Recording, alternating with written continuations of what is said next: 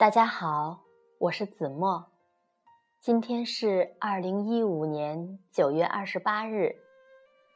今天这个日子对于一般人来说，可能是一个非常普通的日子，但对于我来说，却是一个人生中最难以忘怀的日子。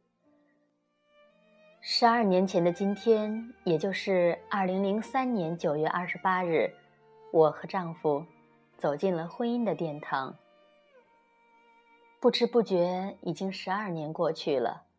在十二年后的今天，我如同往常一样，上班、下班，给孩子上课，辅导孩子写作业，到深夜。一个平凡的日子，也注定就是这样平平淡淡的一生。可平淡有什么不好呢？平平淡淡，才是真吧。在这个特别的日子里，我看到了一篇这样的文章：最疼爱我的妻子走了。泪点一向比较高的我，也情不自禁的流下了眼泪。今晚就把它分享给大家，希望我们每一个人都能珍惜自己。最亲、最近，也是最爱的那个人。一位丈夫深情的回忆：最疼我的妻子走了，我永远都会记得那个晚上。我像平时一样在看体育新闻。妻子洗了澡出来对我说：“我的脚上怎么多了一颗黑痣？”我是一个毫无医学常识的人，觉得女人都喜欢大惊小怪的，就没有理会她。我们的生活应该说是很和谐、很安逸的。从我在公司任了高职之后，她就当起了全职太太。我的工作三天两头要加班，还经常出差，有时候一走就是三个星期。出差在外，别人都会担心家里老人身体如何，孩子功课怎么样，而我总是悠闲笃定的。我知道他会去照顾我的父母，他会辅导儿子功课。事实上，羡慕他的人和羡慕我的人一样多。在别人眼里，他不用朝九晚五看老板脸色。我们早就买了车，住进了位于西区的三室两厅。我们虽然都不知道浪漫是怎么回事儿，但感情一直很好。我太太以前是一个药剂师。有一点医学常识，他知道这种莫名其妙、不痛不痒、忽然长出来的黑痣很可能是有问题的。他自己去看了医生，诊断下来是皮肤癌。这个结果把我们一下子都吓懵了。那些日子。我陪他跑遍了沪上最有名的大医院，所有的诊断都是一样的，并且一位很有名的医生告诉我，他得的这种癌症死亡率是百分之九十，是皮肤癌中最最凶险的一种。不久，就像医生预言的，他的腿上、胳膊上。背上也不断长出新的黑痣来，他的身体和精神也渐渐开始衰弱。在我的印象中，我还会偶尔感冒发烧、肚子疼，我太太几乎没有生病的时候。可是现在，从来闲不住的她，终于躺到了医院的病床上。没有了他的家，变得冷冷清清的，厨房里没有了热气，卫生间的马桶、家具上都蒙了灰。以前明亮的、温暖的，回来就感觉舒服的地方，变成了一个我几乎要不认识的地方。我对家里的许多东西居然是陌生的。用微波炉解冻、蒸饭，我搞了半天，不知道分别用哪一档。冲一杯咖啡或煮茶，煮一碗速食面。热一碗汤，弄出来的味道怎么就是同他弄的不一样？以前，他轻而易举就递给我的日用品，现在我翻遍了抽屉还没有找到。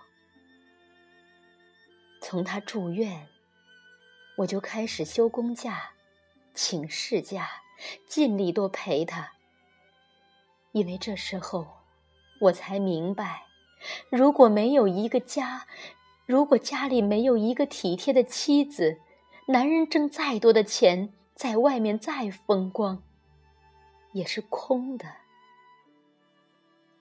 就在他病情趋向恶化的时候，一位熟人告诉我，在广州有一个专门治疗这类皮肤癌的医院，有类似的病例在那儿被治愈过，但费用很高。一个疗程三个月，大约要三十多万元，治愈率大概有百分之三十。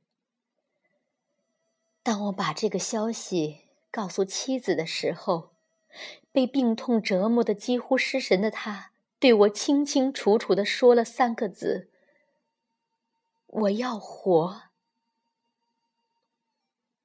真的，我以前从来没有觉得。我们是多么恩爱的夫妻，可是那一刻，我觉得我们是世界上最最相爱、最最适合做夫妻的男女。我们能够生活在一起有多么好！他要活，我要他。我们要一起老，一起等儿子长大，一起听儿子的儿子喊我们爷爷奶奶。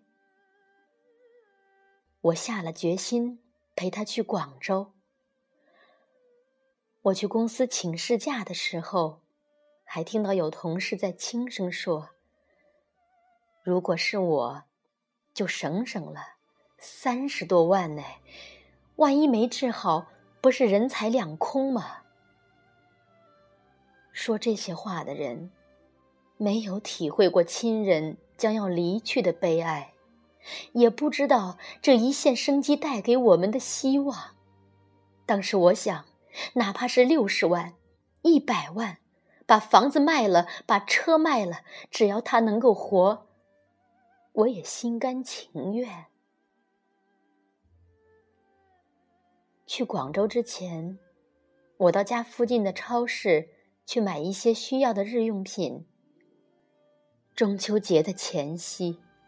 超市里到处都是兴高采烈的脸，人们说着笑着。我忽然觉得，我同那群快乐的人隔离了。所有的欢声笑语，从妻子得病的那刻起，就已经同我没有关系了。我按照他给我开的单子，买了许多日用品。当我提着袋子出门的时候，觉得很重。那么多年来，家里吃的、用的一切都由他安排的妥妥帖帖的。我从来不知道米多少钱一袋，油多少钱一桶。我从来不知道这些东西从超市运到家里，其实也是很累的一件事情。我一度觉得家里的顶梁柱是我，可当他骤然倒下的时候，我才意识到，他才是家里的主心骨。我们在广州度过了结婚以来最最亲密的日子，那三个月里，我们朝夕相处，寸步不离，常常一起笑，一起哭。想不起来有多久我们没有这样倾心交谈了。开头的一个月治疗下来，他似乎觉得好了一点。偶尔，我还搀着他在花园里散散步。我们回忆在人民公园门口的第一次见面，第一次看电影，是在胜利电影院，是一部叫。最后的情感的意大利电影，他还记得是索菲亚·罗兰主演的。他告诉我，其实我约他看这部电影的时候，他已经与同学一起看过了，但他不忍心回绝我，所以陪我又看了一遍。这个情节，我们似乎只在蜜月的时候回忆过。现在说起来，只觉得伤感。结婚这么多年来，我们从来没有在一起说那么多的话。三个月里，我眼看着他慢慢的憔悴，特殊治疗对他不起作用，他终于连一碗粥也喝不下了。到了后来。他跟我说：“我想回家。”就这样，我们带着绝望的心情回到了家。回家之后，他的身体越来越弱，并且癌症病人最害怕的疼痛症状开始显示出来。他整夜整夜的睡不着，整夜整夜的被疼痛折磨的辗转反侧，痛苦呻吟。止痛针也不起作用了。我恨不得去代他受苦，代他痛。我实在没有办法用个人的力量来承受这种痛苦了。偶尔。他觉得好一点的时候，就开始向我交代家事。我这才知道，家务事那么多，那么繁琐，他一个人平时在家里有多么忙碌。他还告诉我说，我每次吃了都觉得好吃的那个糟蹄子，是在哪家饭店买的。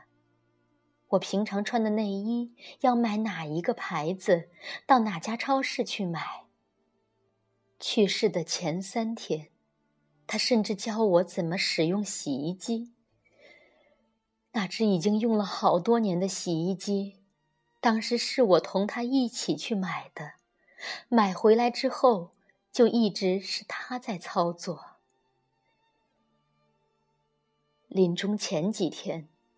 他一直说同我结婚，他是幸福的。我们在广州的三个月是他一生中最幸福的日子。那三个月，也会是我一生珍藏的。虽然因为这三个月我失去了提升的机会，损失了许多物质的东西，但同与妻子相守比起来，所有的东西。都成了身外之物。幸好有了那三个月，否则我一生都会良心不安的。他去世的那天，很平静。我告诉儿子，妈妈是去了另一个地方等我们，将来我们还会在那里团聚的。那时候，妈妈还是妈妈。爸爸，还是爸爸，他依旧是我们的孩子。现在，我最怕看到人家快快乐乐的一家三口。每次路过人民公园，路过原来的胜利电影院，路过我们一起去过的超市、商店，我都忍不住要哭。用洗衣机的时候，按微波炉的时候。我为儿子找换季衣服的时候，加班回家晚了，为自己泡方便面的时候，半夜里醒来，一个人睡在那张大床上的时候，我都想哭。他在的时候，我并没有感觉到有什么特别的幸福。他就是我结婚多年、感情还不错的妻子，是孩子的妈妈。他不在的时候，仿佛天塌了。以前看到电视剧里的男人在爱人去世之后大哭，我觉得是煽情的表演。现在，我跟着他一起流泪。那天在马路上看到一辆无偿献血的车，我又想到他了。记得有一次，单位里组织献血，正好轮到我。他听后曾一本正经地问我：“可不可以让我代替你去呀？反正我不上班，可以在家里休息。”我还笑他：“有病。”让人家知道了，不要笑死我了。我献完血回家，他为我做了菠菜猪肝汤和赤豆莲心粥。我想到，他常常对儿子说：“家里爸爸赚钱最辛苦，所以爸爸最重要。”其实，他才是最重要的。没有了他，我们父子两个已经失去了世界上最重要的东西——快乐。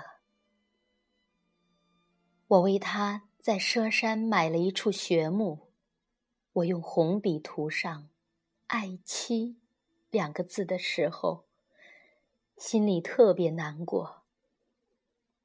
我不是一个善于表达情感的人，谈恋爱的时候。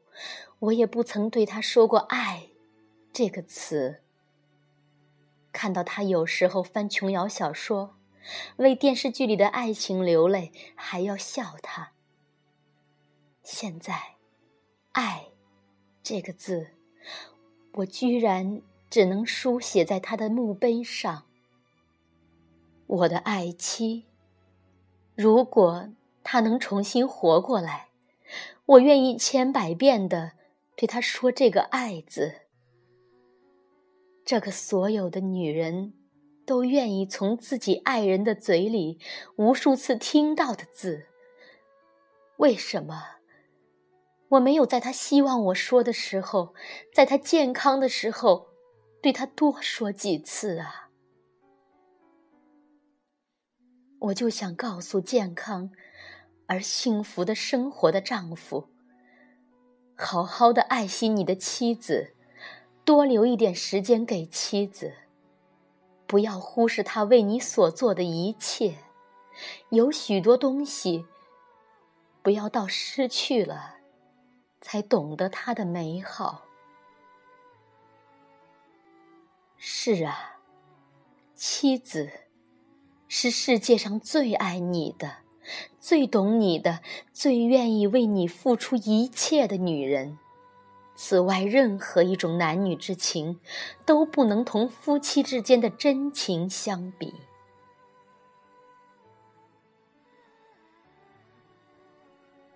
我是子墨，感谢您的收听，再见。